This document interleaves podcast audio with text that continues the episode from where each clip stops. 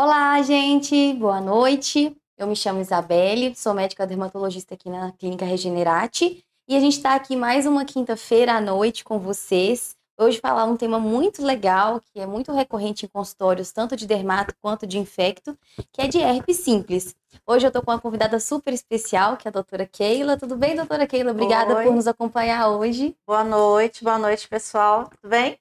Doutora Keila é super conhecida aqui do canal, médica infectologista, é ilustre esposa do Dr. William, e ela está aqui também para falar um pouquinho comigo sobre herpes, esclarecer as principais dúvidas. Eu queria pedir muito para vocês curtirem e compartilharem essa live, é muito importante para a gente. E o mais importante que vai ajudar também a gente e a vocês é fazerem perguntas, né? Participem, mandem perguntas, participem, contem suas experiências.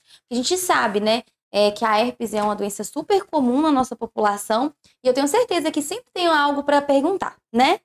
Então vamos começar as perguntas para vocês podem ir mandando as perguntas, eu vou eu vou pausando, coloco a pergunta de vocês mas a gente tem um roteirinho que a gente sempre segue só para nortear um pouquinho o raciocínio, tudo bem? Então, a primeira pergunta, né, vou falar com a doutora Keila, é, eu queria que ela esclarecesse um pouco para a gente começar o tema sobre o que é herpes simples, né? Porque a gente sabe que herpes tem outras herpes também, tem a simples, tem a que não é simples, né? Vamos ver o que, que é isso e quantos tipos de herpes existem. Uhum. Bom, herpes simples, é, existem dois tipos, herpes simples tipo 1 e herpes simples tipo 2.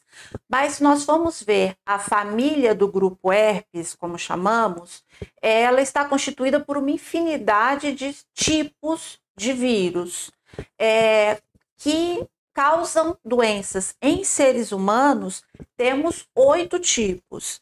E daí vai os dois tipos de herpes simples, né? herpes simples 1 e 2, o herpes zoster, que é aquele que causa catapora, o vírus Epstein-Barr, que é o da mononucleose, o citomegalovírus, que a gente também chama de CMV, e o vírus herpes 6, 7 e 8, que são os três tipos que estão mais atribuídos a fatores de risco, aos causadores do sarcoma de Kaposi, que é um tipo de câncer que não é só de pele, mas principalmente de pele e que a gente costuma ver em pacientes com imunidade muito baixa, como em pacientes com AIDS, né? Mas a nossa live hoje, cada uma desses, cada um desses primos aí daria sozinho uma live.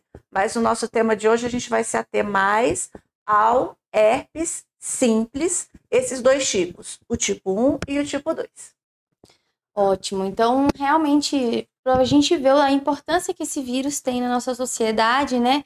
Tanto em termos de incidência, prevalência, muitas pessoas têm, e também questão de diversidade de doenças. Por isso que é tão importante discutir sobre esse vírus hoje, né, gente? Então, vamos começar com uma pergunta aqui também. É uma pergunta que vários amigos meus perguntam, e então eu quero trazer para a live é sobre essa inferência. Tem algumas pessoas que falam isso, tem outras pessoas que não concordam. Mas eu queria perguntar para a doutora Keila, que é especialista, né?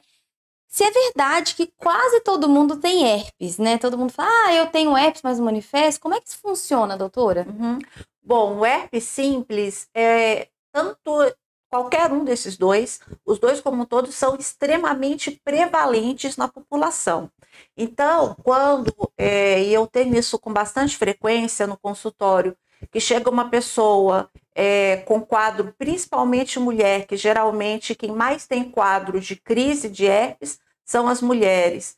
É, e preocupadas com relação ao parceiro, com relação à transmissão, a primeira coisa que eu questiono é: será que o seu parceiro ou a sua parceira já não tem o vírus do herpes, já não teve contato com esse vírus, mesmo que ainda não tenha tido ainda uma, uma crise, ou mesmo que tenha tido alguma e não reconheceu? É, para ter uma ideia de quão prevalente pode ser esses vírus na população, é, em estudos existem a prevalência, indicam a prevalência entre o vírus 1 e 2, ou mesmo os dois tipos, 70% da população, em algum momento da vida, terá contato com algum desses dois ou com ambos.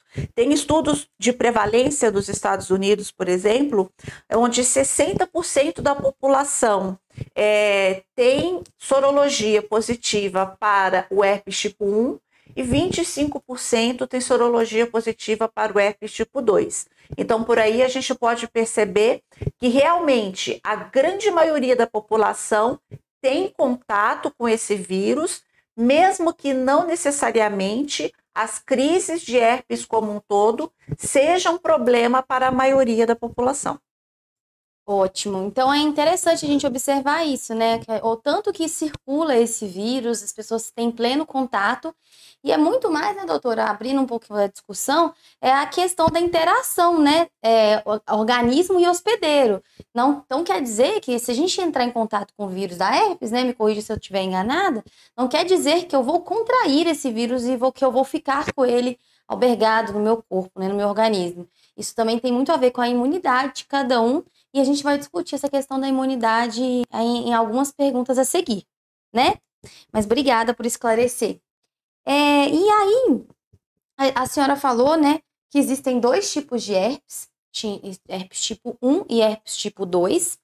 E aí a gente sabe, né, que existem, o herpes tipo 1 vai, é, as lesões herpéticas em alguns locais do corpo, é, principalmente a, a, o herpes tipo 2 faz em outros locais. Aí eu queria ver com a senhora, com a doutora, quais locais que cada um prevalece no corpo quando causa a lesão herpética e se existe é, a, o mesmo vírus que causa a lesão, por exemplo, mais na boca, causa também a lesão genital e vice-versa. Como é que a gente vê isso na prática clínica? Uhum. Apesar do herpes simples tipo 1 estar mais associado a lesões relacionadas à região oral e o herpes tipo 2 está mais relacionado a lesões genitais, nós, na verdade, podemos ver tanto o herpes tipo 1 também ocasionando lesões genitais, quanto o herpes tipo 2 também ocasionando lesões orais. E, inclusive, a pessoa pode pegar o vírus por uma via e não necessariamente aparecer as lesões pela mesma via pelo qual a pessoa se infectou. Ou seja, uma pessoa que teve o primeiro contato com o herpes pela região oral não necessariamente vai ter as lesões por boca. Ótimo. E quando a pessoa é, tem o contato, né, é, com o herpes, você falou que 70% das, das pessoas vão ter em algum momento da vida contato com esse vírus, né? É, depois que ela desenvolve o contato, por exemplo, beijou, isso é muito comum, né? Beijou na boca de alguém que está com herpes na boca. Entrou em contato. Como é que é esse desenvolvimento dos sintomas? A pessoa tem desenvolve sintomas logo na primeira semana? Quanto tempo, né? A gente fala incubação do vírus, né? Quanto tempo depois a pessoa desenvolve os sintomas herpéticos? Uhum. É, apenas a menor parte das pessoas vão desenvolver os primeiros sintomas logo após o primeiro contato. Quando isso ocorre, o período de incubação, que a gente chama, né, que é esse tempo entre o primeiro contato e a manifestação do primeiro sintoma, pode variar em torno de 2 a 20 dias. Então é muito variado. Mas ainda assim, a grande maioria das pessoas não apresentam os sintomas logo após este contato.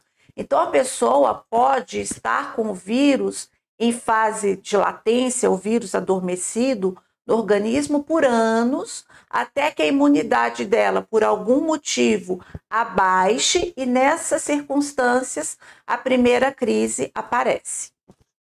Ótimo. E, e falando em aparecimento da crise, né? A gente sabe que existe, né? É, a primeira crise, tem outras crises subsequentes que são as recorrências. E a gente sabe, né, eu sou dermatologista, entro muito em contato com pacientes que já têm lesões herpéticas, que a principal manifestação do herpes simples vírus é cutânea, né? Temos complicações que vamos falar logo à frente, mas a manifestação primária é cutânea. Eu queria falar, ah, perguntar para a doutora como que o, o vírus se manifesta primariamente na pele, como são as lesões e como que a gente pode identificar é, esse, esse aparecimento, sendo leigo, né? É, que vai fazer com que a gente tenha necessidade de a gente procurar um médico especialista. Uhum. Então, a, o vírus do herpes simples pode ter três tipos de manifestações. A gente classifica de três formas. É, o primeiro episódio de uma infecção primária, que é justamente aquele quadro que a pessoa vai ter a primeira manifestação logo após ter tido o primeiro contato. E aí, esta primeira manifestação, ela costuma ser um quadro ou um quadro diferente das que, as, que a pessoa pode vir a ter no futuro. Seja porque apresenta uma localização diferente, totalmente diferente, que nem necessariamente precisa ser cutânea, ou seja porque aparece de uma forma muito mais intensa, seja pela área afetada ou mesmo pelo tempo é, desses sintomas, pelo tempo da crise em si, por mais que a pessoa tome medicação, é, o antiviral. Então, a, o primeiro episódio de uma infecção primária, ele costuma ser dramático para algumas, para algumas pessoas. E mesmo porque, mesmo se aparece a lesão cutânea, a pessoa, como ela nunca teve aquilo, ela pode não identificar no primeiro momento. Uhum. Então, isso acaba se desenvolvendo muito mais. É, a outra forma é o primeiro episódio de infecção não primária, que é o mais comum, que é a pessoa tem o contato, Aí passa anos com vírus em latência e num belo momento ela tem essa primeira crise. Essa primeira crise, ela também costuma ser diferente das outras que a pessoa vai ter no futuro. Ela costuma ser mais intensa, mas de forma geral ela acaba sendo é, manifestações cutâneas, apesar que nem sempre. Isso a gente vai é, comentar mais para frente. É, e o outro, a outra característica já é a infecção recorrente, que é aquela infecção que a pessoa já conhece muitas vezes, já tem até um pródromo, ela já, já sente que vai aparecer. E isso pode ocorrer algumas horas antes do aparecimento dessas lesões. Via de regra, o local onde aparece a primeira crise é onde vai aparecer as demais, por mais que sejam crises é, de uma gravidade menor, muitas vezes nem precisa de um tratamento específico, ou apenas com um tratamento tópico, uma pomada, já ajuda. Outras pessoas relatam que tratando ou não tratando com antiviral vai durar o mesmo momento, mesmo tanto, especialmente se começar o tratamento após o aparecimento das lesões, muito tempo depois do aparecimento das lesões, mas às vezes essas crises recorrentes pode surgir em locais próximos ou em locais totalmente diferentes das crises anteriores. Então, não é de se assustar, por exemplo, que uma pessoa que tenha uma crise primária na região genital, depois de algum tempo, ela é como se começasse a migrar. Vai tendo mais em região genital, até que começa a ter mais em região perianal, anal, e às vezes chega até mais próximo à nádega, que a princípio não teria nada a ver com a lesão primária não significa que a pessoa teve exposição a um novo vírus, porque a gente tem que lembrar que esse vírus está dentro do nosso organismo. Então, ele pode se manifestar, ele não está exatamente naquele local apenas onde apareceu a primeira lesão. Ele está no nosso organismo como um todo, no nosso sangue. Então, ele pode aparecer em qualquer outro local. Ótimo, doutora. Muito obrigada pela explicação. Temos algumas perguntas aqui. A primeira é a Marta Rios perguntando. A gente falou sobre o contágio, do, sobre o contato que as pessoas têm com o vírus, que é muito frequente. Ela perguntou se é confirmado mesmo que se todo tipo de herpes é contagioso. Todo tipo de herpes é contagioso. É... Mas não em todos os momentos, né? E aí, se a gente for pensar é, nos vírus dos primos do herpes simples, é, isso é ainda mais, mais complexo. Se a gente for falar sobre o herpes simples, aí é tranquilo de se dizer que é uma doença transmissível, é uma doença infecciosa, mas a pessoa não vai transmitir em todos os momentos da vida. Ótimo. E uma, uma paciente comentou aqui que a Adriana, ela falou que ela é portadora de síndrome de BC e vasculite e também já deu positivo para herpes. E ela sabe distinguir as úlceras, mas tem uma dor de articulação insuportável. Ah, isso eu posso até comentar, a síndrome de BC, como toda síndrome, né? Ela não é formada somente por um sintoma. Tudo quando a gente fala síndrome é geralmente um conjunto de sintomas que todos juntinhos fazem com que a pessoa seja diagnosticada com alguma doença. A síndrome de BC, inclusive, o diagnóstico é, segue critérios, né? É uma vasculite, ou seja, é uma doença que aflige, inflama os vasos do corpo, e uma das manifestações, a Adriana colocou muito bem, são úlceras. E essas úlceras, elas são orais ou genitais, elas doem pra caramba, as pessoas reclamam muito dessas úlceras. Só que a síndrome, como, como o nome mesmo diz, síndrome de BC, ela também tem outros sintomas. Tem sintomas cutâneos, a pessoa pode manifestar é, lesões cutâneas, tem sintomas oculares também. E aí, para distinguir um ou outro, é, eu suspeitaria se a pessoa tivesse lesões de úlcera, de herpes, que duram mais, ou seja, são como se fossem lesões aftoides muito grandes, que são mais de um centímetro de diâmetro, geralmente. E aí teria que confirmar por biópsia mesmo, juntando todos os outros sintomas, tá?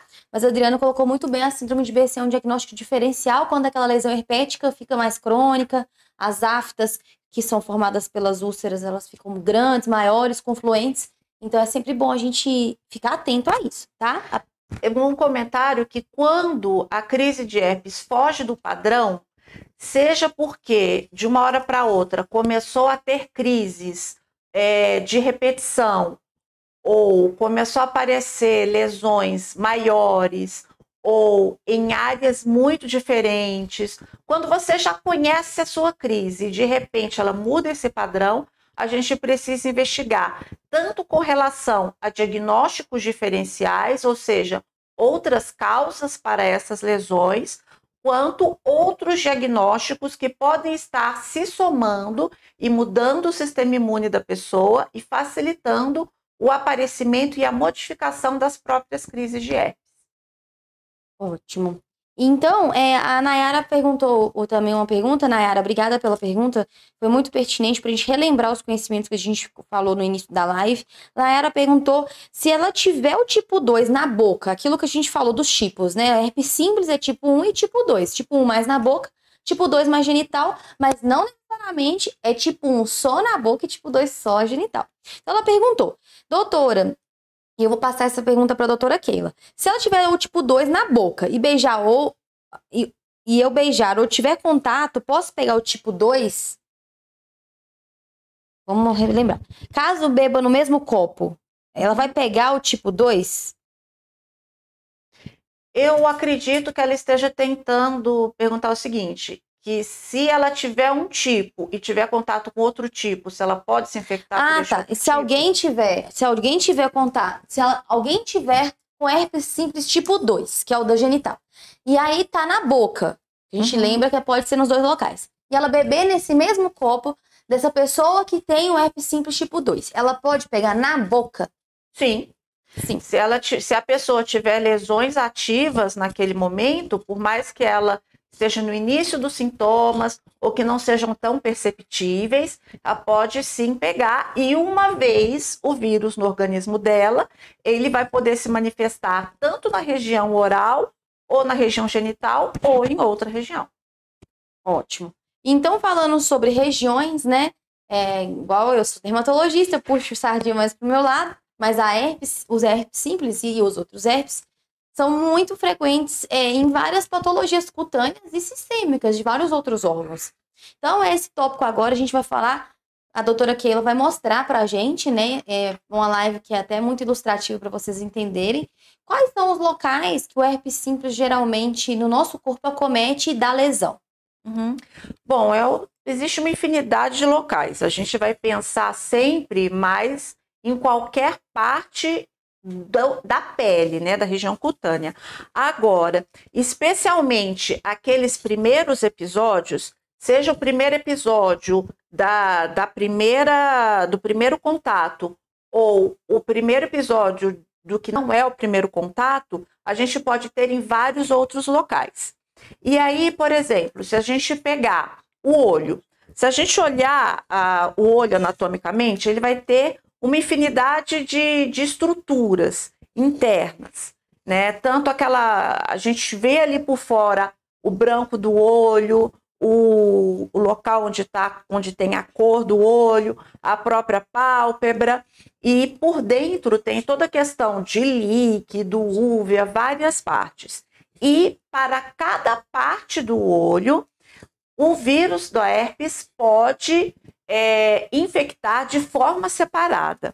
Então, por exemplo, é, a blefarite herpética, que é a infecção das pálpebras, ou a conjuntivite, que é a infecção daquela membrana transparente que cobre todo o olho, ou a própria úvea, que é, a gente chama de uva a parte que conforma a íris, é, o corpo, lúteo e o coroide, e pode inflamar essas três partes, a retina, que está lá no fundo do olho, e a própria esclerite, que pega esse branco do olho. Cada partezinha, na hora, clinicamente, é, ele vai se manifestar de formas parecidas, como sensação de corpo estranho, é, dor no olho, muita sensibilidade à luz, a vermelhidão ocular. Agora, na hora que o médico oftalmologista for fazer o exame físico e avaliar, ele vai conseguir ver exatamente qual parte que vai estar afetada. No que, que isso pode mudar? No caso da ceratite, por exemplo, a ceratite herpética, que é a inflamação da córnea, que é aquela partezinha transparente que fica logo acima do, de onde está a cor dos olhos, é uma das principais causas de cegueira. E isso é importante por quê? Porque o que vai evitar essas complicações é o início precoce do tratamento. Então, numa situação como essa, se o médico, se o paciente demora a procurar o médico ou o médico não pensa nesse diagnóstico, é quando ocorre a lesão, muitas vezes irreversível. Então você consegue às vezes tratar o vírus, você sai ali daquela crise, mas a lesão que ocasionou já não consegue reverter. Daí a importância de se pensar nesse diagnóstico. Eu já tive pacientes, por exemplo, que tinham herpes, de herpes é, conjuntivite herpética de repetição. E qual que é o problema? É que se você for olhar é, aquelas conjuntivites ou aquelas infecções onde tem aquela lesão, aquela bolinha típica próxima ao olho, é até um leigo consegue fazer o diagnóstico. Mas se não tem aquela lesão, se o acometimento está apenas nas estruturas internas, vai aparecer como qualquer outra inflamação viral. E daí a importância de se pensar nisso. Muitas vezes a gente começa o tratamento antes de confirmar o diagnóstico para que não tenha mais lesão ao olho. E eu posso fazer um adendo, né? É que por isso que é tão importante quando você tem qualquer acometimento ocular, você não se automedicar, não pedir ajuda de farmacêutico ou de leigos. Por quê?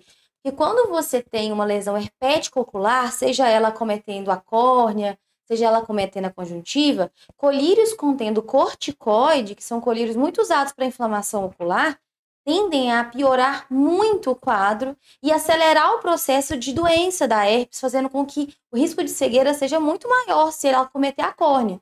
Então, daí a importância, se você tiver qualquer sintoma ocular, mesmo se for uma conjuntivite viral qualquer, é importante não se automedicar com, com colírios, né, doutora? Uhum. Porque eu tive uma experiência própria, eu já tive herpes é, dentro do, do olho e eu me mediquei com colírios que pioraram muito meu quadro, realmente. Aí eu desenvolvi uma infecção secundária e acabou piorando muito meu quadro. Mas isso aí foi uma lição para o resto da vida. Olho quem mexe é oftalmologista. Sempre pergunte, é, pro, é, sempre vá a um médico especializado quando as lesões são oculares, porque a automedicação tende a piorar demais o quadro herpético. Uhum. É, seguindo nessa nossa conversa sobre outros locais que a herpes simples pode aparecer e não apenas na pele. a gente vai em um local muito frequente para é, a infecção primária, que é a estomatite, a estomatite herpética. A estomatite, ela é uma estomatite herpética é inflamação ocasionada pela infecção pelo vírus do herpes, é na região oral, mas por dentro. Na verdade, ela vai pegar a gengiva, vai pegar o céu da boca, pode pegar a parte de dentro dos lábios e a princípio vão ser lesões como vão parecer aftas. Elas não vão ter a mesma é, a, a, a, não vai aparecer como as lesões cutâneas, aquelas vesículas. Então, no primeiro momento, é, vai ser difícil fazer esse diagnóstico para aquelas pessoas que não estão acostumadas a ver esse tipo de, de quadro. E uma pessoa que já tem, por exemplo, aftas, porque tem um quadro de gastrite ou de refluxo, facilmente pode achar que se trata de uma afta piorada, sendo que, na verdade, é um quadro totalmente diferente e que também precisa ser tratado com um antiviral específico e também com sintomáticos, porque muitas vezes a indicação de internação hospitalar para estes quadros nem é pelo tratamento em si, mas é porque a pessoa não consegue nem engolir nada, de tanta dor que ela sente. E chega às vezes até a ter dificuldade para engolir, não apenas pela dor, é como se fechasse mesmo ali a garganta. Daí a importância de internar para não só para começar o tratamento endovenoso, né, o tratamento antiviral pela veia para ter uma concentração maior da medicação, pelo menos no início ali daquela fase, como para medicar de forma é, mais eficaz a própria dor. Outra coisa que a gente faz muito nesse, nessas, nessa, nesses quadros é o tratamento com laser, porque ajuda demais na cicatrização, acelera a cicatrização dessas lesões orais. E falando em estomatite, né, seguindo o, o caminho anatômico, também existe a esofagite herpética. A pessoa vai sentir aquela dor e aquela queimação, não apenas para engolir, elas, é como se saísse queimando pelo esôfago afora mesmo. O esôfago a gente sabe que une a parte da boca até o estômago toda essa parte aqui do externo, o esôfago está aqui. E a pessoa sente essa queimação, essa dor, muitas vezes nem sabe que está lá no esôfago. Às vezes a dor está por fora, ela não consegue identificar muito bem.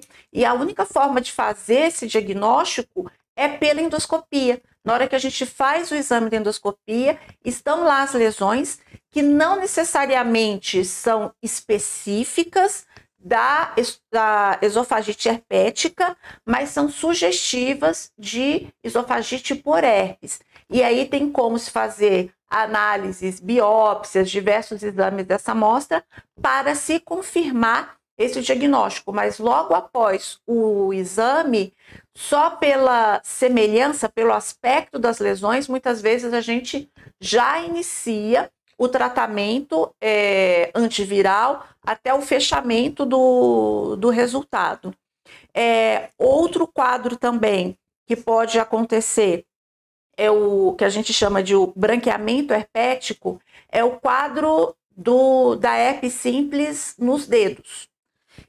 E acaba sendo um pouco diferente às vezes. Tem alguns que são é, até mais típicos do que parece por boca, né? Que são aquelas lesões é, esbranquiçadas, um pouco amareladas, é, que se pode se confluir e tornar uma lesão mais única.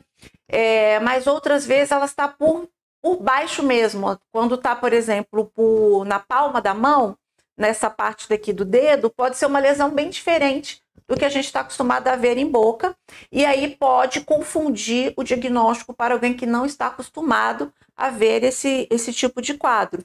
E o tratamento sempre vai ser com o antiviral. Outro quadro também bem interessante é a radiculite, porque a gente não vai pensar no é simples, né? Porque radiculite é o seguinte, é a inflamação da raiz do nervo, aquele nervo que está saindo lá da coluna. E isso causa dor. Causa uma dor que vai pelo pela área de inervação do nervo, formigamento, dormência, dependendo da intensidade, é, causa imobilidade, a pessoa não consegue se mover ali. Se isso vai é, se prolongando no tempo, pode causar até atrofia do músculo e tem as mais diversas causas. E muitas vezes vai aparecer na região cervical e na região lombar. E não vai ter lesão, porque o, o vírus afetou a raiz do nervo. Não é o herpes zoster, é o herpes simples. Então a pessoa não vai conseguir pensar nesse diagnóstico a princípio. Então é muito comum tratar como um problema de hérnia, é, algum mau jeito na coluna, tratar apenas como anti-inflamatório e não dar o tratamento antiviral. Então é importante lembrar desse vírus como diagnóstico diferencial desses quadros quando alguma coisa aí é, fugir do padrão que está esperado para aquele diagnóstico inicial. Doutora, só te interrompendo rapidinho, só puxando o gancho e aproveitando essa oportunidade de falar, como né, o herpes pode, a gente ficou sabendo aqui na live que pode afetar a raiz do, do nervo, né, as terminações nervosas, dando dor né, na região da pele ali, uma dor que é uma dor neurológica, ou seja, ela queima, né? Ela dói diferente do que uma dor se fosse um trauma na pele. E a Carla falou que toda vez que fica chateada, a herpes aparece no outro dia. E praticamente, é, é praticamente. E ela sente que os nervos da perna doem. E aí é sinal que ela vai aparecer. Ou seja, talvez se as duas pernas doem, seja só um pródromo, né? Que a gente fala. Que são é, sintomas que antecedem o surgimento da herpes cutânea, né? Agora, nesse caso que a doutora falou, é um caso que a herpes propriamente dita afeta o nervo, né? Aí geralmente dá só de um lado do corpo, não nos dois, e não aparece as lesões cutâneas logo em seguida, só fica naquilo mesmo, tanto que é super difícil de diagnosticar. É, doutora, só é, perguntar uma coisa, a Marta Rios perguntou que se a pessoa tem uma herpes pela primeira vez, depois de curada, em quanto tempo ela pode voltar a herpes? Então vamos ver se esse é, sintoma, é, esse adjetivo curada, se tratando de herpes, existe e se a gente tem um tempo estabelecido de recorrência. Uhum. Então, não existe uma cura para a herpes em si, nós temos tratamento para a crise. Agora, de forma geral, lembra que a gente falou lá no início da live que cerca de 70% da população vai ter contato em algum momento da vida com um ou mesmo os dois tipos de herpes. E apenas uma menor parte dessas pessoas tem problemas com herpes de repetição. Para a grande maioria delas, a crise vai aparecer uma vez na vida e outra na morte. É, não é não é um problema para a vida da pessoa. Agora, quando a pessoa já está com a imunidade afetada, aí isso pode sim virar um problema e não tem um tempo mínimo. E que tá, eu tenho casos de pacientes que mal saiu de uma lesão, mal secou ah, mal secaram as lesões da, da última crise já apareceu as novas lesões, vai emendando uma crise na outra. Em outros, é, por exemplo, mulher pode acontecer de ser perto da menstruação, ao invés de TPM, ela tem crise de herpes. Ou tem, é, sabe que numa determinada situação vai desencadear a crise. Se for à praia e tomar muito sol, ela vai ter a crise. Então já até já leva o remédio porque sabe que vai ter. Então, isso varia muito de pessoa para pessoa e de acordo com o momento da vida da pessoa. Não é porque hoje, nessa, nesse ano de 2022, eu estou tendo crises recorrentes que eu vou ficar assim o resto da vida.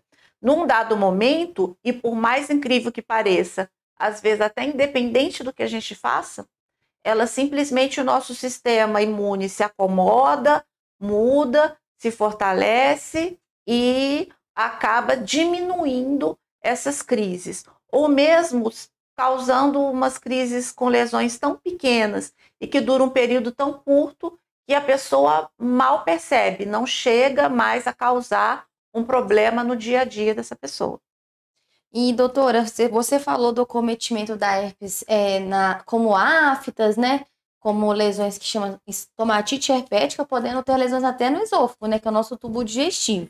São lesões, inclusive, muito graves, que requerem internação.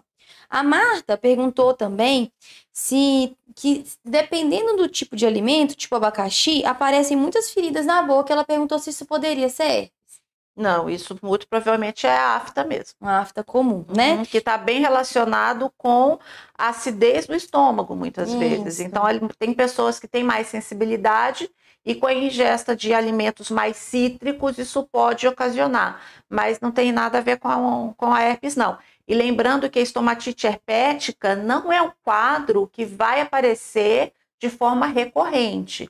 A gente vai ver esse quadro geralmente como primeira infecção seja porque a pessoa, como primeira crise, seja porque a pessoa acabou de ter o contato com o vírus, ou a pessoa já teve há mais tempo, mas é a primeira crise da vida da pessoa, a primeira manifestação. As demais crises não serão dessa forma. E pegando um gancho aqui do que a senhora, a doutora falou, da primeira crise, geralmente é o primeiro momento que a, a pessoa tem contato é na infância, né?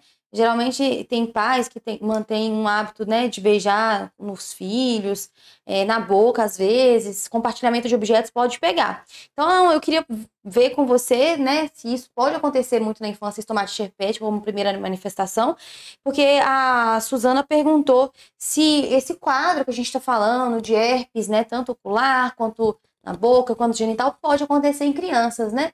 Então eu queria é, ver com você se isso é uma manifestação da infância também.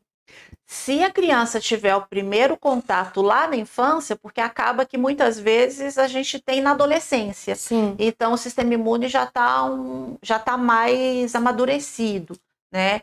Mas quando esses quadros ocorrem na infância, eles costumam ocorrer de formas mais graves. Então vai acontecer de uma forma atípica, como por exemplo a própria estomatite ou como manifestação é, neurológica, que era o outro ponto que eu ia comentar, que é um ponto bem sensível, que é a meningite.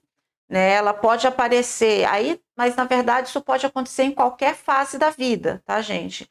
Mas a criança que tem, o, que tem a imunidade é, imadura, isso acontece aos quadros graves com uma maior frequência. Ótimo, doutora. Acho que por enquanto está tudo bem esclarecido das perguntas. Se você quiser continuar. Ah, sim, vamos lá. Nos locais. é, falando das manifestações não cutâneas. E aí vem o que eu tinha é, encostado aqui, que era a meningite viral. A meningite viral, a gente vai ver ela de duas formas.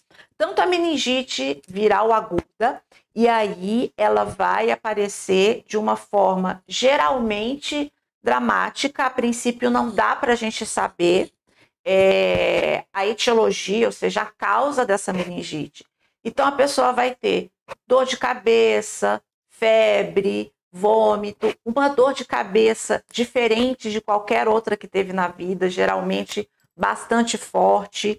É, pode, inclusive, ter vômitos que não vêm precedidos de enjoo, que são os vômitos é, a jato por causa da pressão da, da cabeça, pode acontecer alteração visual, a pessoa pode chegar a ter convulsão, alteração de sensório, ou seja, pode ficar confusa ou prostrada, até mesmo sonolenta, é, visão dupla e muita febre. E na hora que a gente faz o exame físico, a gente vai perceber que é, a pessoa tem sinais de meningismo, porque a meninge está ali endurecida, porque está inflamada. A nuca fica rígida, né? A pessoa geralmente não consegue encostar o queixo aqui no tórax.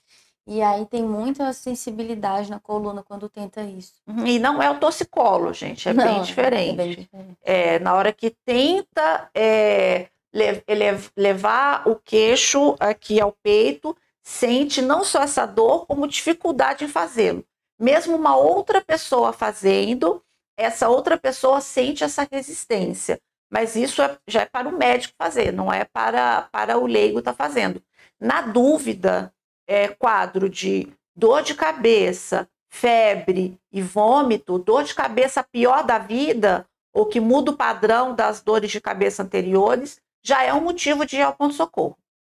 E se aí está junto com febre e vômito, já é um motivo para um exame chamado punção licórica, que é tirar o líquido lá da coluna, que é como se fosse o hemograma do sistema nervoso central. Agora, esse vírus do herpes simples, ele vai conseguir chegar lá nas meninges, que são as membranas que envolvem o nosso cérebro e vai até lá por, por, por baixo da, por dentro, né, pelo centro da coluna, de três formas. Pode ser por uma invasão imediata do vírus do herpes pelo nervo trigêmeo ou pelo trato olfatório após um episódio primário de herpes na orofaringe, como aquela estomatite herpética. Pode acontecer como uma invasão do sistema nervoso central por uma reativação viral de pacientes que têm uma história já é, precoce de, de uma infecção recorrente. Mas isso geralmente vai ocorrer em pacientes que imunodeprimidos, mas não necessariamente, e às vezes nem vem precedido das lesões orais. Então, olha só, a pessoa tem um quadro de herpes oral, como é, tanta gente tem, e um belo dia, sem ter nenhuma lesão, reativação das lesões, ela pode reativar como um quadro de meningite aguda. E a outra forma é a reativação da, da herpes latente que está localizada no sistema nervoso central. Aí isso sim acontece em pessoas é, que nem teve a manifestação primária, ela já pode aparecer como primeiro é, quadro da vida, direto como uma meningite. A pessoa nunca teve lesão e tem esse quadro. E uma outra meningite, é, que é um pouco diferente, é a meningite recorrente asséptica, que é a meningite de Molarete. O que, que é? É um quadro que a pessoa tem pelo menos três crises de meningite, é, e o quadro clássico de meningite da febre, dor de cabeça, vômito, podendo ter aqueles outros quadros de é, convulsão, é, alteração visual, etc. Dura esse quadro em torno aí de dois a cinco dias e depois tem a resolução espontânea. E o período entre um quadro e outro pode levar de semanas a mais de ano. Então é bem difícil de fazer esse diagnóstico, a gente tem que pensar nele uma pessoa que tem um quadro de meningite viral recorrente e quando faz o exame do líquor está lá o vírus, o vírus do herpes. É... que mais? Eu acho que desse, das localizações, é, das né? localizações essas são essas são as principais. Sim. E lembrando também que dependendo da localização, né, doutora, você pode me corrigir se eu estiver enganado a gente suspeita de outras doenças que diminuem a imunidade é, que podem estar associadas com essa herpes, né? Uhum. Lógico, a pessoa tem uma herpes no lábio, uma herpes genital, a gente não vai suspeitar de imunodeficiências, né? Mas quais são essas herpes que a gente começa a pensar que essa pessoa pode ter, qual localização e qual gravidade? A gente começa a pensar se essa pessoa pode ter alguma doença que afeta a imunidade, qual doença que pode uhum. Então, na verdade, quando a pessoa tem a primeira crise de herpes da vida, so, a, a gente viu uma pessoa com crise de herpes, a gente já sabe que essa pessoa está naquele momento com a imunidade baixa. Ponto. Isso não significa que a pessoa tenha uma doença de imunidade baixa ela pode estar com uma imunidade baixa transitória, como por exemplo a pessoa que é, pegou uma insolação ou a pessoa que teve toda aquela alteração hormonal é, perto da, da menstruação. É, a gente começa a ficar é, mais atento quando as crises se tornam recorrentes, isso começa a ser uma, um problema na vida da pessoa, ou quando as crises se tornam diferentes, ou porque está afetando áreas cada vez maiores do organismo, ou porque está afetando áreas diferentes, ou porque está tendo maior dificuldade para a resolução dessas crises. Ah, e agora, lembrando um adendo, é, falando em herpes genital, tem alguns sintomas é, que não necessariamente estão atrelados às lesões genitais, mas que pode ser uma manifestação. Eu falei que tinha acabado, não tinha acabado, tinha mais tá duas. é, que é a retenção urinária, e aí não vai ter nada a ver com a lesão em, em si, com uma coisa anatômica, vai ser por uma inflamação do nervo ali, tem uma uhum. dificuldade de esvaziamento, e também a proctite, que é uma, uma inflamação da região é, retal ali, retite, proctite. Então, não necessariamente vai ter lesão, mas vai ter a inflamação ali. E se o médico vai fazer o exame físico lá dentro, pode aparecer aí, aí sim vai ver as úlceras, mas o paciente em si, não necessariamente. E, de novo, são locais com manifestações que, cuja lesão não vai ser aquela lesão típica de pele. Ou seja, olha, tanto que é importante a gente sempre suspeitar, principalmente de lesões recorrentes e que não se acha outro diagnóstico, né? Então, a herpes nesses locais a gente sempre tem que pensar também, né? E doutora, é, perguntaram aqui o doutor William Rezende perguntou se existe vacina é, para herpes e se a da zoster, da herpes zoster, pulando um pouquinho o nosso, nosso roteiro, mas tudo bem, a gente vai solucionar a pergunta. se é, é, existe vacina para herpes simples e se a vacina da herpes zoster é a mesma que trata a simples, se ela é, soluciona esses casos. Então, infelizmente, nós ainda não temos no horizonte uma vacina é, específica para o herpes simples. Nós temos sim vários estudos em andamento, é, tanto para herpes do tipo 1 quanto para o tipo 2.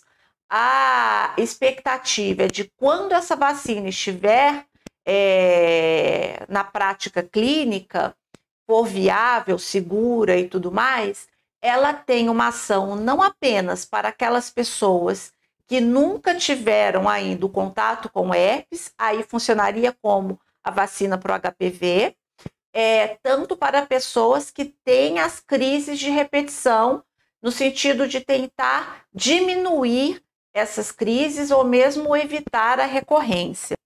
É, a vacina para o herpes zoster, apesar do zoster ser um primo do herpes simples, é, ela a princípio não tem um efeito é, especial com relação ao herpes simples, ao ponto de justificar uma vacina do zoster para a prevenção do herpes simples. Então, apesar de serem primos, elas não têm esse efeito é, cruzado, mas as vacinas para o herpes simples que estão em estudo vai ter é, ação tanto para o tipo 1 quanto para o tipo 2. Aí sim vai ter esse efeito cruzado. E doutora, já que a gente falou do herpes zoster, né? É, eu queria te perguntar, para não ficar, né, o pessoal ter dúvida. São primos, né? São primos, é da família do herpes, mas não são necessariamente, não causam a mesma doença, né? Então, o herpes zoster, doutora, você poderia a gente está até colocando uma figura do herpes zoster para o pessoal ver o que é um herpes zoster, né? É, nossos avós geralmente falam um negócio de cobreiro, né? Tem essa, essa denominação popular aí. Mas eu queria perguntar para você, é, qual que é a diferença do herpes simples para o herpes zoster? Então, as lesões, elas podem, as lesões em si, serem até bem parecidas, tá?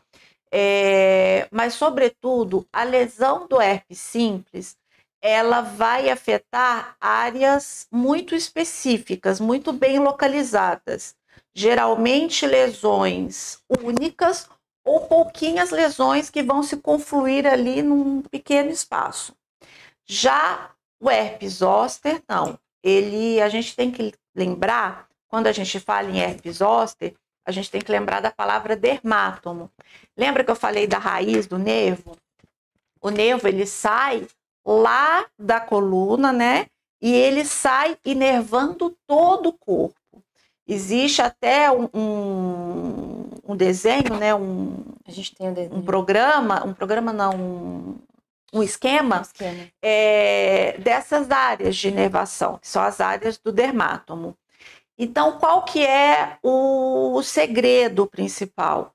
É, a, o zoster, a- o, o herpes zoster, as lesões, elas vão seguir a área de inervação desse dermátomo que o, o vírus afetou.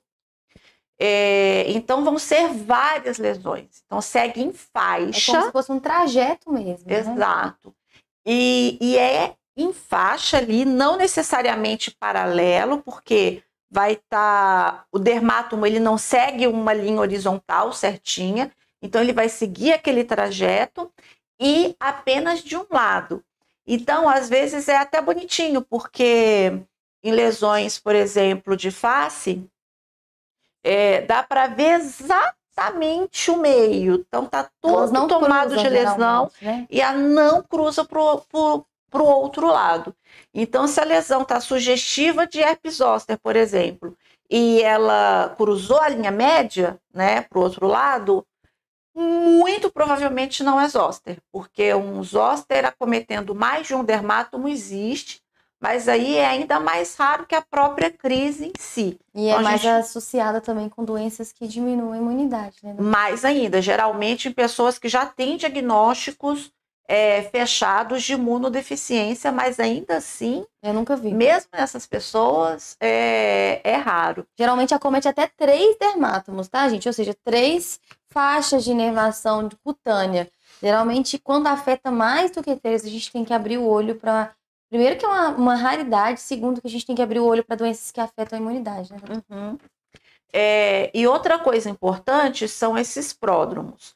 Apesar de na prática clínica a gente ver com bastante frequência os pacientes relatarem é, que a dor que antecede a lesão do herpes simples é, não necessariamente é apenas naquela região que saiu a lesão.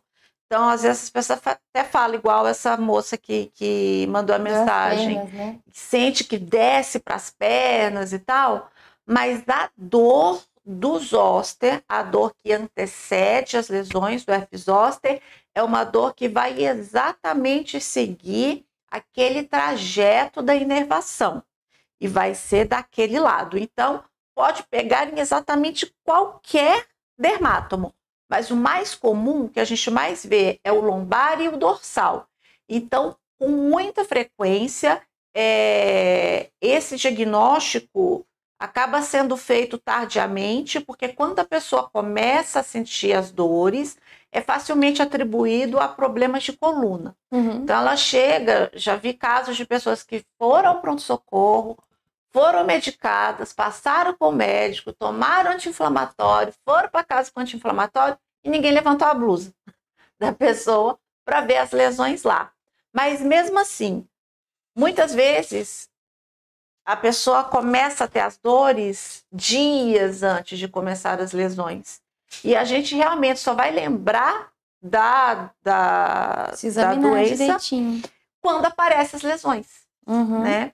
Então pode sim, é, a pessoa ter um problema, por exemplo, de coluna, e aí ela tem mais uma dor na coluna e fica dias tendo aquela dor na coluna, até que finalmente aparecem as lesões. Aí a gente percebe que não tem nada a ver com a coluna, que é o quadro do herpes zoster. E é importante lembrar, né, doutora, que a dor da coluna, uma dor muscular, às vezes até uma dor né, de, so- de sobreca- é, de sobrecarga ali, é, é uma dor que é muito diferente da dor do zoster. É claro que o paciente não é obrigado a diferenciar, o médico que tem que perguntar, mas geralmente a dor do herpes zoster é uma dor neuropática, é uma dor do nervo, não é de músculo.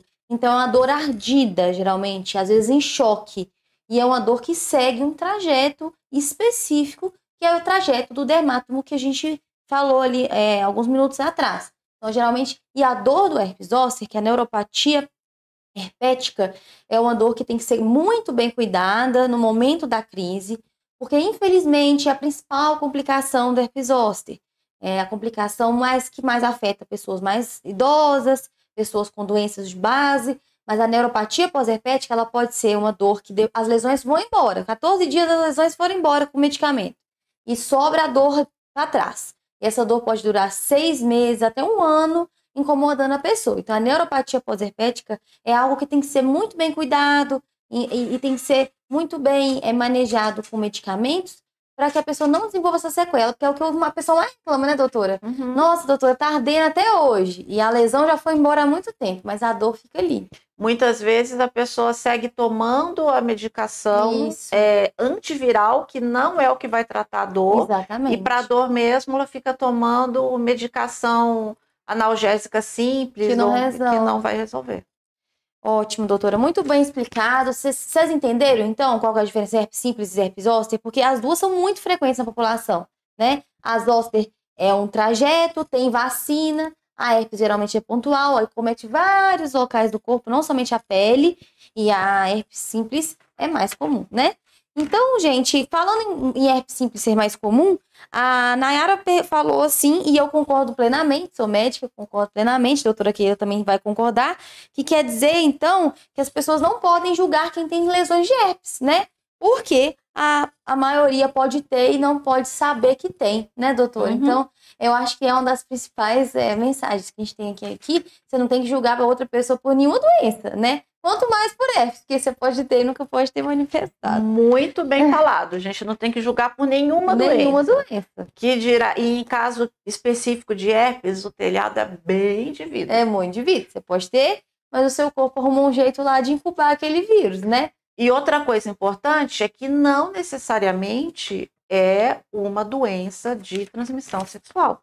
Pronto, outra mensagem super importante, né, doutora? Uhum. A lesão genital, ela pode ter sido contraída de outras formas, né? Até mesmo é, compartilhamento de objetos, que chama de fomites, né?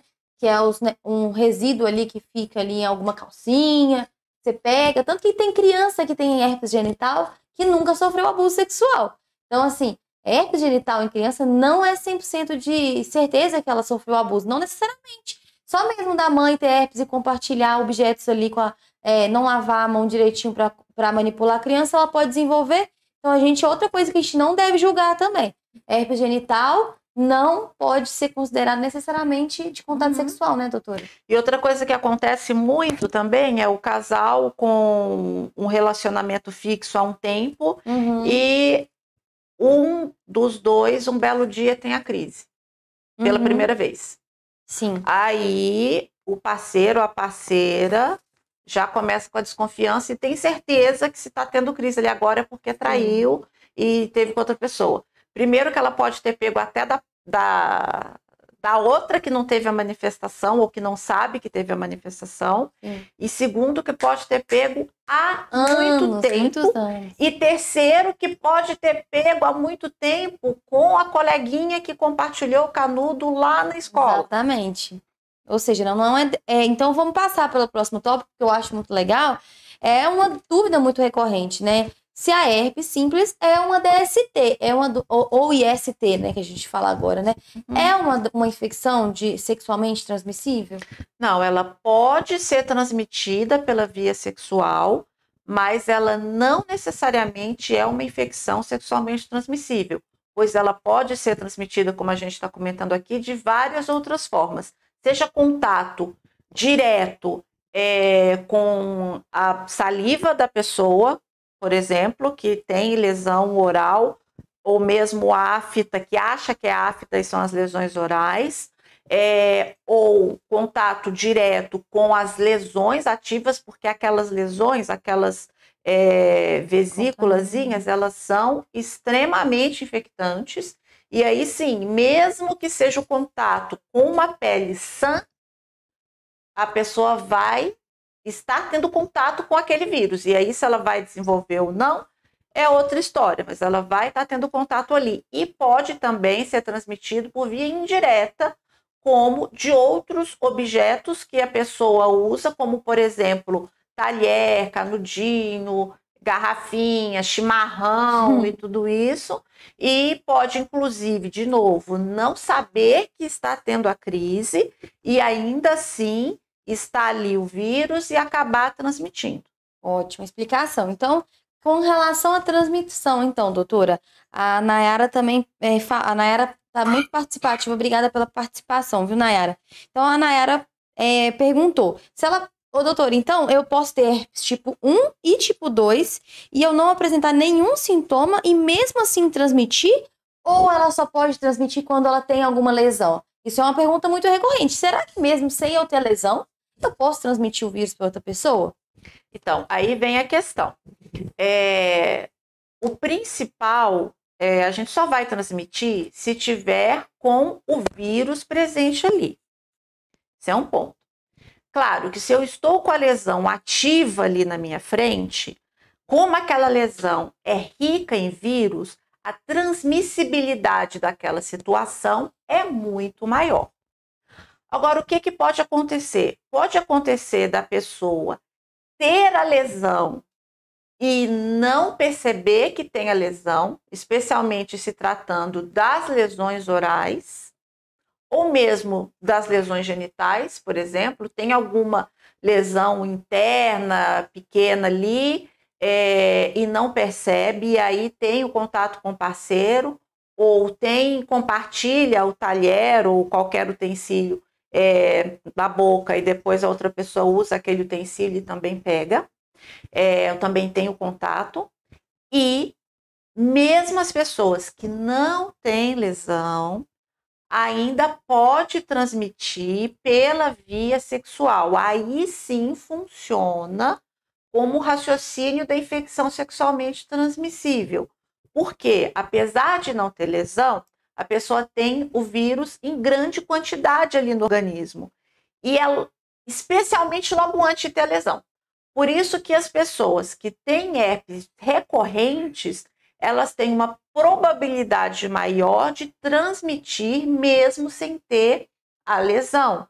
Por quê? A lesão está quase por aparecer, então eu tô, estou com os níveis é, virais da viremia, né, os níveis de vírus no sangue em altas quantidades, mas eu nem sei. Então, por exemplo, eu vou, a lesão vai aparecer amanhã. Hoje eu ainda não tenho a lesão, mas eu tenho os níveis de vírus lá em cima. Se eu tenho uma relação sexual desprotegida neste momento, eu tenho uma maior chance de transmitir este vírus, mesmo pela via sexual. Agora, a principal via mesmo é quando as lesões estão ativas. A via sexual sem lesão é uma via provável, mas o contato direto ou indireto das lesões mesmo que a pessoa não sinta que estão com as lesões, essa é um risco extremamente alto. E doutora, falando em transmissão, né? Hoje em dia a gente tem muito essa, essa, essa, esse, esse, a gente fala muito em transmissão hoje em dia. A gente, por causa do coronavírus, a gente usa máscara. Então, é, a gente quer saber quais são o, o jeito da gente evitar essa transmissão. A gente sabe que ela ocorre com muita frequência. A gente sabe, inclusive, que ocorre, inclusive, se a gente perceber se a pessoa tem infecção, principalmente quando ela tem recorrente, mas focando mais agora na transmissão, sabendo, por exemplo, vamos colocar um exemplo em casa. Meu marido tá com uma lesão herpética. Eu nunca manifestei na minha vida. Então, eu não sei se eu tenho vírus ou não. Claro que a gente vai falar ainda sobre o diagnóstico, né? É, mas eu não sei se eu tenho vírus, nunca manifestei. Como dentro de casa que eu vou evitar é, de contrair essa infecção do meu marido que está com lesões ativas, por exemplo, na boca? Uhum. Aí não tem, não tem muito jeito. Uhum. Se a pessoa está com lesões ativas, não pode ter contato direto ou indireto com as lesões. Então, tem lá lesão ativa na boca. Se eu não quero ter contato, lembrando que é bem provável que eu já tenha tido. Isso. É, mas se eu não quero ter aquele contato, eu preciso. Não posso beijar na boca enquanto estiver com as lesões ativas. Pronto. Eu não posso compartilhar utensílios nenhum de, de cozinha, nada. O ideal é evitar, inclusive, é, toalha, essas qualquer utensílio que a pessoa utilize que tenha contato com a lesão ativa, eu não posso ter contato com aquele utensílio também. Porque isso eu posso ter é, contato direto com o vírus ali. O vírus pode ter morrido, um, um quadro, no caso de um contato é, indireto, como por exemplo, sabonete em pedra. Pode, mas o ideal é não compartilhar. É não compartilhar. E na herpes genital, né, é usar camisinha ou até abstinência sexual por um tempo, se não tiver, se tiver em outro, porque não dá só no pênis, gente, pode é. dar e em locais que a camisinha não, não, não vai, não, não, não vai cobrir, não protege. Tá? Pode dar na vulva, né? No local mais em cima. Então, a abstinência sexual. E por quantos dias mais ou menos, doutora? É até as lesões estarem ativas. Depois até que as depois, lesões já estão secas. A crochinha cair. Aí não tá, não tá transmitindo mais. E, doutora, é, falando em herpes genital, a Suzana perguntou se todas as vezes que tem uma crise de herpes genital é necessário tomar remédio ou pode deixar acabar aí sem uso de nada? Como é que é? Então, aí vai depender é, da gravidade da crise, seja pela área afetada ou seja pelo tempo que leva. Entendi. E aí é testar. Qual que é a questão? Se a área é muito extensa, não adianta ficar só passando a pomada. Pronto. De forma geral, o tratamento com comprimido, ele tende a fazer com que a crise em si dure, dure menos. Uhum. E, consequentemente, a transmissibilidade também. Ótimo. E isso é importante, gente. Por exemplo, é, a pessoa que tem herpes genital, comparando com a herpes labial, ela dói muito mais, né? Então, a gente tende a medicar é, medicações orais em herpes genitais, muito mais do que a gente medica em, em lesões orais, né? Porque a herpes genital é bem incômoda, é uma área muito sensível, né? Fora que tem um risco de transmissão maior também, por ser uma área ali que tem é, mais contato e mais lesões também. A herpes genital, é, para quem não sabe, é a herpes, ela é mais recorrente às vezes nas recorrências do adulto, né, doutora? Uhum. E doutora, a gente está finalizando a live, graças a Deus o, o, tema rende muito, então a gente vai ter uma segunda live, já fazendo propaganda da nossa segunda live. Nessa segunda live a gente vai falar sobre as herpes de repetição, que é quando a herpes ela tem uma primeira vez e vai repetindo, às vezes mensalmente, às vezes até semanalmente. Vamos falar também na herpes na gestação, que é importantíssimo. É uma das doenças, inclusive, que a pessoa tem que pesquisar antes, né, no, no período neonatal. E também sobre as vacinas. A gente já falou um pouquinho da herpes zoster e sobre os jeitos da gente melhorar é, as herpes de repetição. Ou seja, como você tem vitaminas, tem vacinas, tem remédio que melhora as herpes de repetição. Então, esse vai ficar um tema para a próxima live. Mas só terminando aqui, já mandem suas perguntas aí que vocês querem antes de, de terminar, para a gente terminar. Mas antes eu quero fazer outra pergunta. Por exemplo, eu falei, né? É, citei um exemplo. Eu tava, tô, tô em casa, meu marido tá com herpes. Como é que eu vou saber prevenir? Mas como é que eu vou saber se eu já tive e eu não manifestei como é que eu vou saber se eu já tive esse contato antes, mesmo sem lesão? Existe algum exame? Igual Covid, né? O pessoal falava muito sorologia. Ah, sorologia de Covid para saber se eu já tive. Na herpes, tem sorologia ou tem outro exame que a gente possa fazer? Uhum. Então, esse é um tema, um aspecto bastante interessante. É, o diagnóstico da crise em si, na grande maioria das vezes, é meio que cara crachá. Eu vou fazer o diagnóstico pelo aspecto da lesão. E eu bato o olho nela, eu já sei que é uma lesão típica. Pronto, acabou, não tem que fazer mais nada. Agora, se eu tenho é, dúvida se eu já tive o contato com o herpes, eu vou ter que fazer a sorologia. Aí a sorologia vai me dizer ali se eu tenho anticorpos, lembrando que tem aqueles dois tipos de anticorpos, os anticorpos de contato recente e os anticorpos de contato antigo. Anticorpos de contato recente vai servir só para eu saber se eu acabei de ter o contato. Então, se o contato recente está positivo e contato antigo negativo, eu sei que eu acabei de ter contato com herpes. Se o contato antigo, o sorologia para contato antigo está positivo, aí eu já não tenho mais como dizer há quanto tempo eu tive esse contato. Em algumas pessoas, quando eu tenho uma reativação, eu volto a positivar os anticorpos de contato recente, mas nem sempre. E aí vem uma coisa que eu vejo muito no consultório. É, se eu tenho dúvida se aquela lesão minha é realmente de herpes, ou seja, se não é uma lesão típica, não adianta eu fazer o exame de sorologia, a não ser que eu queira descartar o contato. Vou explicar melhor. Eu tenho a lesão lá e eu não sei se é uma lesão de herpes simples.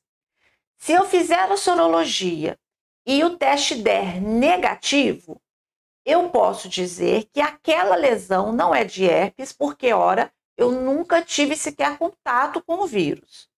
Agora, se a sorologia der positiva, eu não posso afirmar que aquela lesão é do herpes, pois muitas pessoas podem ter o contato há muito tempo e não manifestar lesão. Neste caso, para eu saber exatamente se aquela lesão é de herpes, o diagnóstico que a gente tem que fazer não é um exame molecular. Aliás, não é um exame sorológico, é um exame molecular.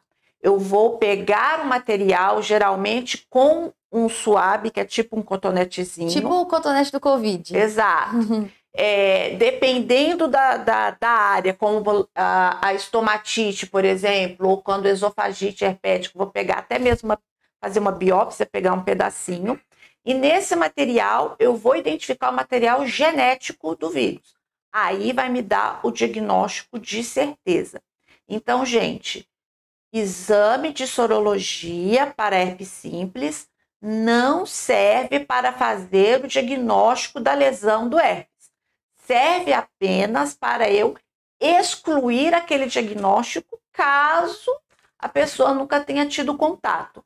Mas como isso vai ocorrer basicamente quase que em 30% das pessoas, eu não faço diagnóstico, eu não peço a sorologia para fazer diagnóstico de lesão de herpes.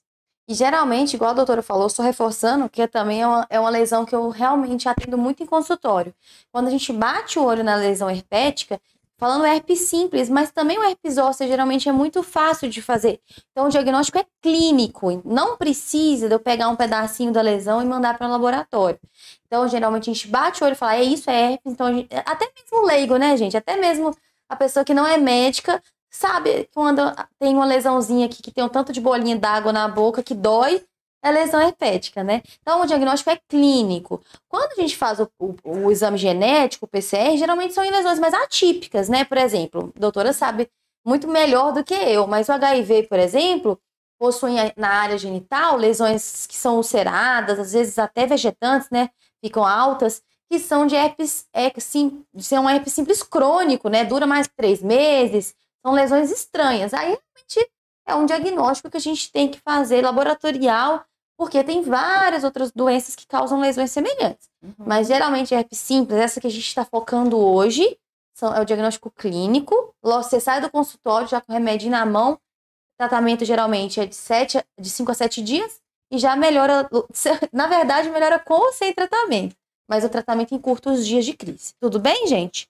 Então, assim, gostei muito da participação de todos vocês. A Nayara falou que vai mostrar essa live para a sogra dela. Pode mostrar, Nayara, mostra para sua sogra, para ela aprender demais sobre o que é porque eu, igual eu sempre falo que informação é poder. A gente tendo essa informação na mão, a gente tem mais discernimento para enfrentar as fake news que existem muito hoje em dia. A gente precisa enfrentar isso, tudo bem? É, a Suzana também tá mandando um, um beijo, beijo, tia Suzana. Tia Suzana tá lá nos Estados Unidos, na Live, tá internacional hoje.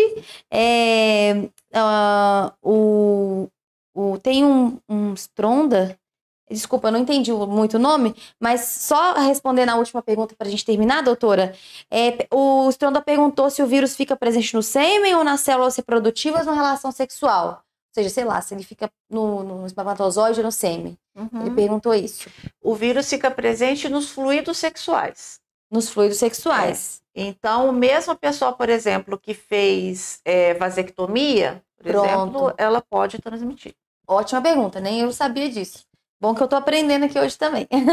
Doutora, você tem uma mensagem final? É, já fazendo novamente a propaganda para nossa próxima live. Não tem data ainda, mas eu vou divulgar no meu Instagram no, e o Instagram da doutora Kelly e da Clínica Regenerate. Mas a próxima live vamos falar principalmente aquelas herpes que vêm e recorrem, as herpes de repetição e também a, é, a prevenção dessas herpes de repetição e herpes na gestação. Então são mais três temas que são super comuns. É, várias pessoas que a gente conhece, inclusive eu, infelizmente, tenho herpes de repetição, então é uma coisa muito interessante de debater e de perguntar e de esclarecer. Então eu queria perguntar à doutora sobre uma mensagem final, se ela quer falar mais alguma coisa para a gente terminar hoje. Uhum. Não, eu acho que é isso. É, o assunto é muito extenso. Vocês podem, então, seguir mandando perguntas é, nas nossas mídias sociais, nos nossos canais, porque aí já na, na parte 2 dessa live a gente já começa respondendo essas perguntas que vocês deixarem hoje. E sim, esse vídeo vai ficar no, no canal. É, e é importante compartilhar para as pessoas que vocês conhecem, porque tem que desmistificar e multiplicar a informação. Isso aí, gente. Ótima live hoje. Adorei conversar sobre esse tema com a doutora Keila. Sempre muito bom aprender e conversar sobre isso. Espero que a gente tenha ajudado vocês. Espero também que vocês durmam com essa mensagem com essa mais um pouquinho de conhecimento para vocês aí. Até a próxima live. Espero que não demore muito para a gente repetir essa live de herpes, tá bom? Um beijo, boa noite para vocês. Boa Tchauzinho. Noite. Tchau.